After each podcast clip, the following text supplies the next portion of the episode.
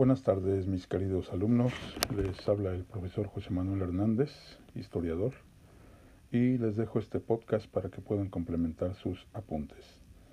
Es la unidad central de aprendizaje, los liberales y conservadores en la guerra de reforma.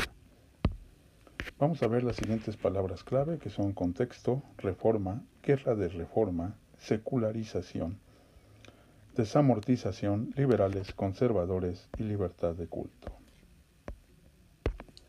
Vamos a definir lo que es el contexto, que es aquel que se refiere al conjunto de circunstancias de diversa índole, políticas, sociales, económicas, culturales, en el cual se desarrolla un hecho o proceso histórico.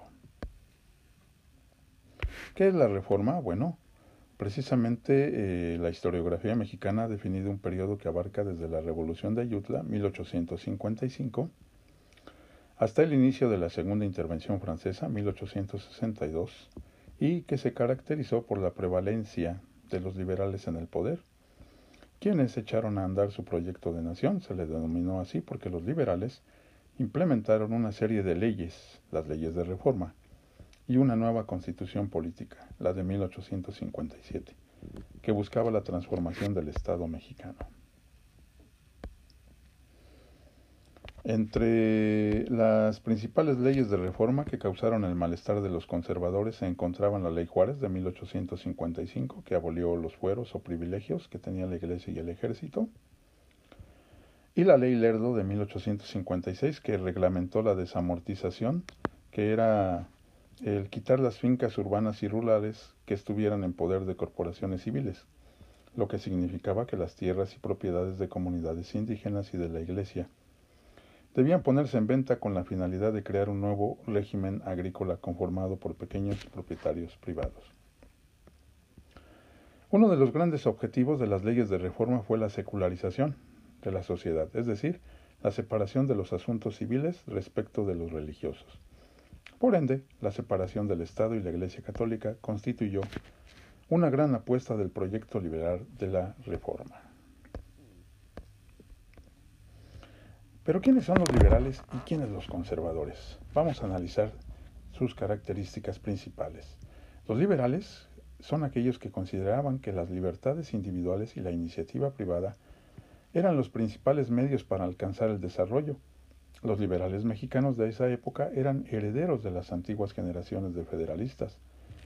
Aunque la mayoría eran criollos y mestizos de clase media, constituían un grupo heterogéneo, pues los había intelectuales, abogados, periodistas, profesores, comerciantes, rancheros y hacendados.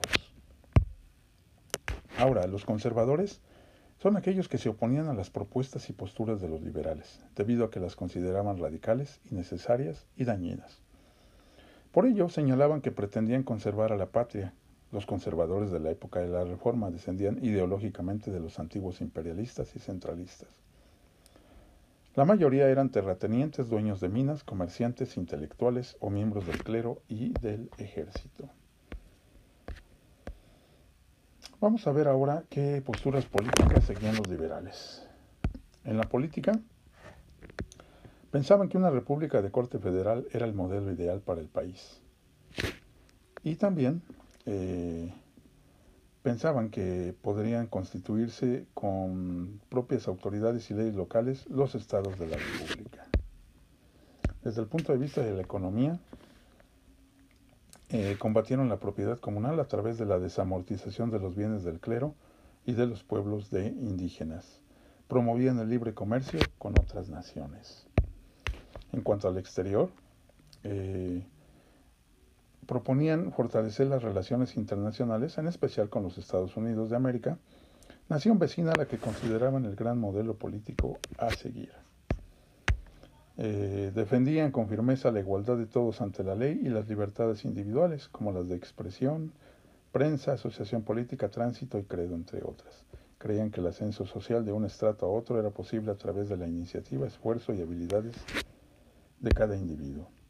Y desde el punto de vista de la religión, los liberales defendían la libertad de culto, es decir, la posibilidad de cada individuo de profesar la religión que desee. En cuanto a los conservadores, bueno, políticamente ellos eh, se oponían a la República Federal y más bien proponían una república central conformada por entidades supeditadas a las disposiciones de un poder central fuerte.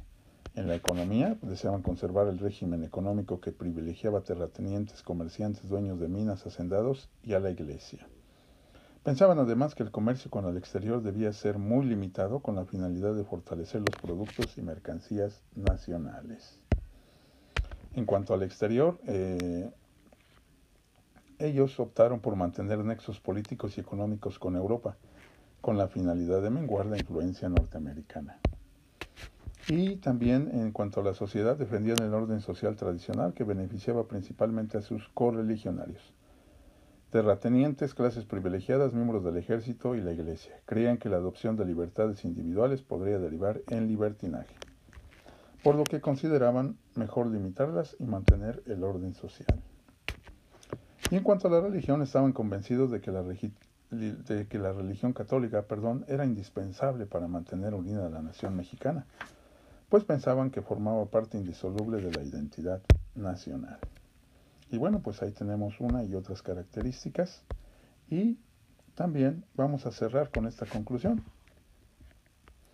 Eh, cuando deseas emprender una investigación histórica, Debes iniciar con la delimitación del tema y con las primeras aproximaciones sobre el contexto en el que ocurrió el hecho histórico. La guerra de reforma, por ejemplo, se desarrolló en varias partes del país entre 1857 y 1860 y fue el resultado de la pugna entre liberales y conservadores durante un periodo de la historia conocido como Reforma.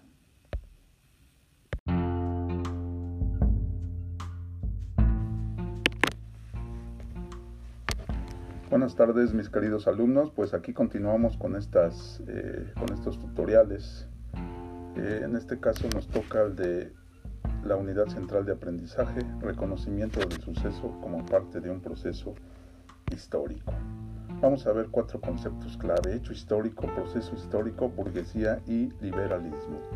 Primeramente vamos a ver un hecho histórico y vamos a decir que es todo suceso o acontecimiento humano ubicado en el pasado, considerado relevante o significativo, y que suele durar relativamente poco tiempo, horas, días, semanas. Por ejemplo, el primer alunizaje en la historia que ocurrió en julio de 1969.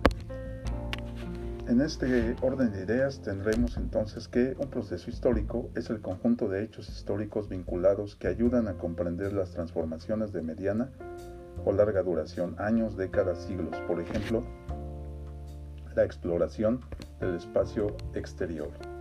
Vamos ahora con nuestro siguiente concepto, que es la burguesía, que fue una clase social surgida en la Edad Media, estaba integrada por comerciantes y prestamistas que se enriquecieron deseosos de ascender en la escala social. Para el siglo XVIII los burgueses se habían consolidado como un sector social relevante en diferentes partes del mundo, dispuestos a participar en la vida pública de las naciones hasta entonces reservada para las monarquías y la nobleza. El liberalismo fue una doctrina surgida en el siglo XVII en Europa, cuyo principio fundamental era la libertad de los individuos frente a cualquier otra entidad, incluido el Estado. Promovía una gran cantidad de derechos y libertades en los ámbitos político, social y económico, como la igualdad de los individuos ante la ley y el derecho a la propiedad privada.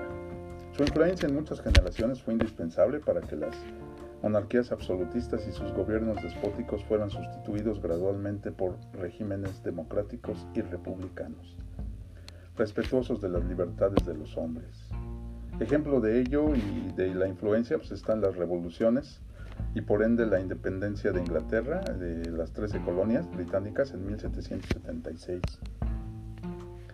tenemos también el estallido de la Revolución Francesa impulsada por las clases populares y la burguesía en contra del régimen monárquico, 1789.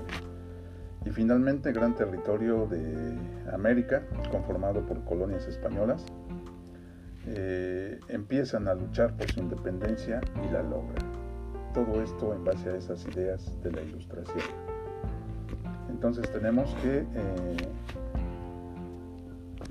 cuando realizas una investigación histórica sobre cualquier tema debes comprender los diferentes procesos históricos en que éste interviene o ejerce alguna influencia. Con ello, comprenderás mejor tu tema de investigación y tendrás otra perspectiva para evaluar correctamente su relevancia. Espero que, esta, que este tutorial les haya servido y sea para completar sus apuntes. Saludos y hasta la siguiente entrega.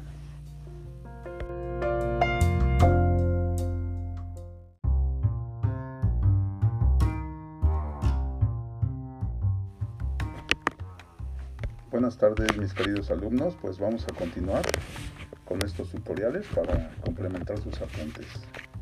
Este se llama las fuentes y las ciencias auxiliares de la historia. Vamos a analizar seis conceptos clave, análisis externo, análisis interno, ciencias auxiliares, ciencias mayores, ciencias menores, eh, multidisciplinaria y, e interdisciplinario. Perdón.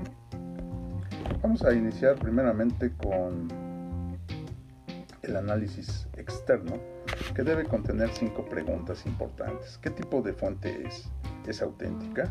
¿Quién y cuándo la elaboró? ¿De qué lugar procede? ¿Cuál es su contexto histórico? Entonces podemos decir que el análisis externo, también llamado crítica, eh, aquí el historiador va a estudiar y averiguar las características generales de la fuente en cuestión, es decir, su formato, su aspecto físico, sus rasgos principales, etc. En cuanto al análisis interno, contempla las siguientes preguntas. ¿Qué información comunica? ¿Qué lenguaje emplea? ¿Cuál es su tendencia? ¿Para qué fue escrita? ¿Cuáles son los intereses del autor o los autores? ¿Por qué me es útil? Aquí en el análisis interno eh, encontramos que este consiste en el estudio propio de la información proporcionada por la fuente para que ésta pueda ser asimilada y comprendida por el historiador. Eh, tenemos también el concepto de ciencias auxiliares de la historia, que son todas aquellas ciencias y disciplinas que auxilian a la historia a conocer, comprender y analizar mejor el pasado de nuestra especie. Estas a su vez se dividen en ciencias mayores y ciencias menores, dependiendo de la importancia. Por ejemplo, las ciencias mayores son aquellas que tienen sus propios campos de estudio, metodologías, técnicas, prácticas y objetivos. Son independientes entre sí, pero sirven a la historia en su cometido de conocer mejor el pasado. En cuanto a las ciencias menores, están estrechamente relacionadas con la historia, pues su objeto de estudio, técnicas y objetivos son puestos a su servicio para explicar con la mayor veracidad posible los hechos y procesos históricos. Entre estas ciencias encontramos como número uno la antropología, que estudia los aspectos físicos y las características sociales y culturales del ser humano puede ayudar al conocimiento histórico a través de estudios comparativos entre comunidades del pasado y otras que aún perviven. Como número dos tenemos a la arqueología que estudia los vestigios materiales de las civilizaciones pasadas, brinda una gran cantidad de información sobre edificios, objetos, muebles, herramientas, armas, creaciones artísticas, entre otros elementos. En número 3 tenemos la economía, que estudia aspectos propios de su rama de estudio, como los sistemas de producción, la propiedad, el comercio, la riqueza y las actividades económicas. Nos ayuda a entender los modelos económicos de las sociedades antiguas, sus características y el por qué dominaron. 4. La filosofía, que estudia el conocimiento y el pensamiento y que brinda el marco conceptual necesario para que podamos comprender las ideas, conceptos, ideologías, conocimientos, nociones y creencias que han existido entre las sociedades humanas a lo largo del tiempo. La geografía, que estudia el planeta Tierra y sus diversas características. Eh, la lingüística, que estudia las formas, transformaciones y relaciones del lenguaje. Y la sociología, que estudia la estructura y la manera en que funcionan las sociedades humanas. Eh, podemos también encontrar, en cuanto a ejemplos de ciencias menores, la cartografía, que asiste a la historia en el, análisis e interpretación de los distintos elementos. La cronología nos permite conocer y entender los distintos sistemas de medición del tiempo. La epigrafía estudia las inscripciones realizadas en materiales duros como la piedra, el mármol o la arcilla. La genealogía, que se encarga del estudio de los linajes familiares. La iconografía, que aporta sus conocimientos y métodos para analizar las características, connotaciones y significados de distintos tipos de imágenes antiguas, pinturas, dibujos, grabados, etc. La numismática que se encarga del examen, conservación y colección de monedas, medallas y billetes empleados de manera cotidiana por las sociedades del pasado.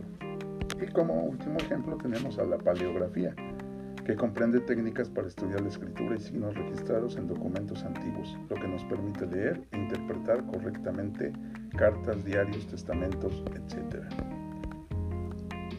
¿Por qué decimos que la historia es multidisciplinaria? Bueno, esto quiere decir que distintas disciplinas colaboran para comprender mejor el pasado del hombre, pero cada una de ellas a partir de sus propias metodologías, técnicas y enfoques en particular. También podemos decir que la historia es interdisciplinaria, pues los hallazgos y aportaciones de cada uno de estos saberes se complementan y dialogan entre sí para explicar los acontecimientos y procesos históricos. Y bueno, mis queridos alumnos, espero que esto haya sido eh, de su agrado y que les apoye en sus apuntes y notas.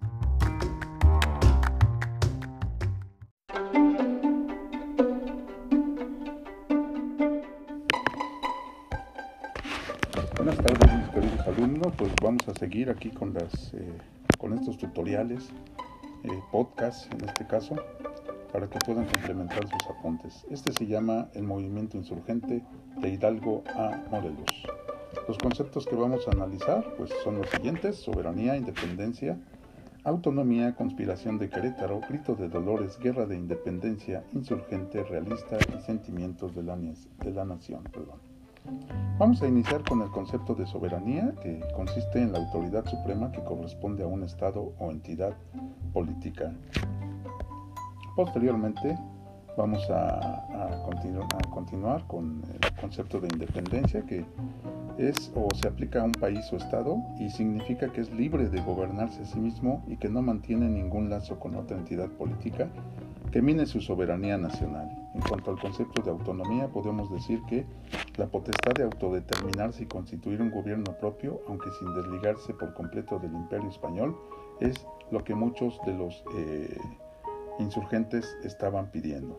Sin embargo, bueno, aquí hay que poner en claro que eh, lo que se buscaba era la independencia del país.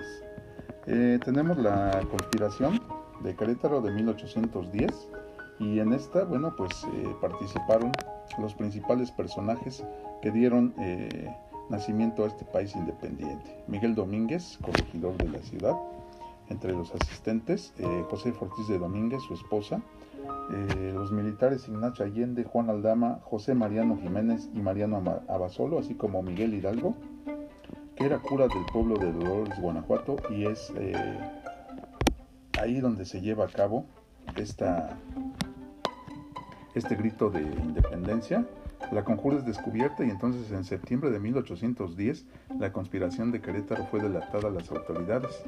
Y entonces eh, se acordó que se debería adelantar algunas semanas el levantamiento que había estado planeado para el mes de diciembre.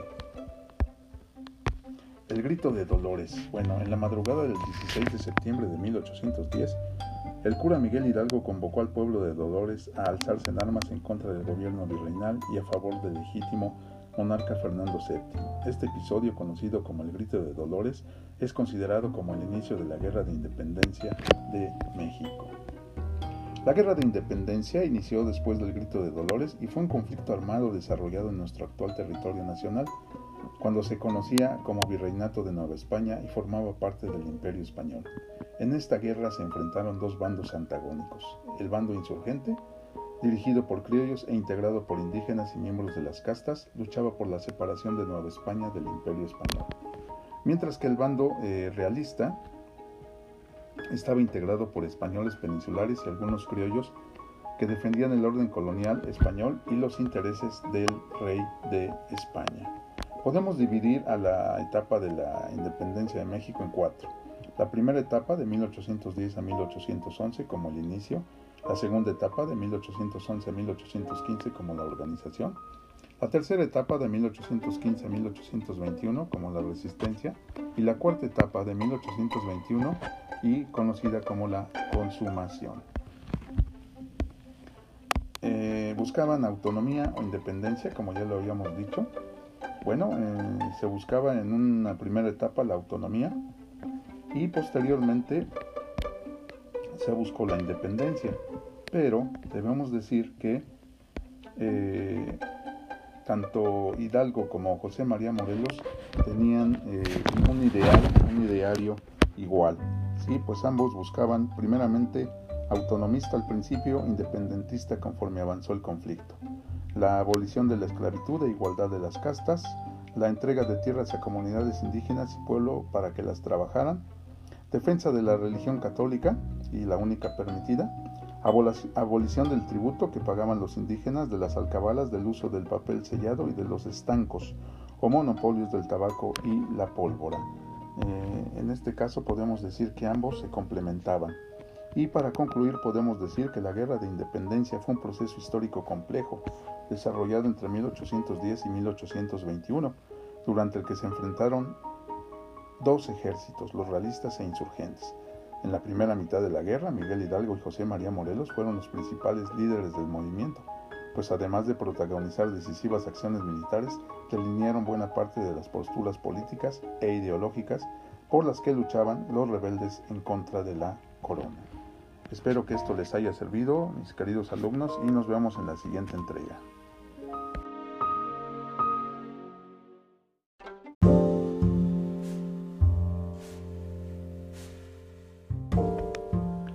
Los aztecas, versión libre y muy apegada a la realidad.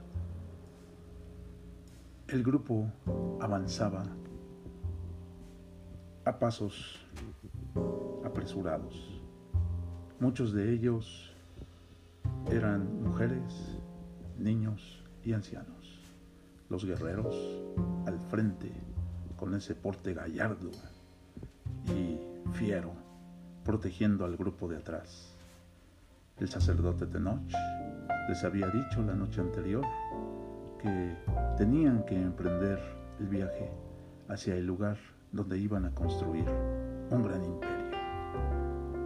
¿Cuál era el objetivo? Bueno, encontrar a una a un águila devorando a una serpiente en el centro de un lago.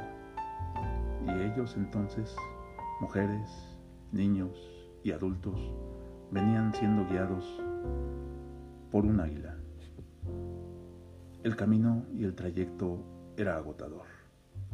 Decidieron esa noche detenerse un momento para recuperar fuerzas.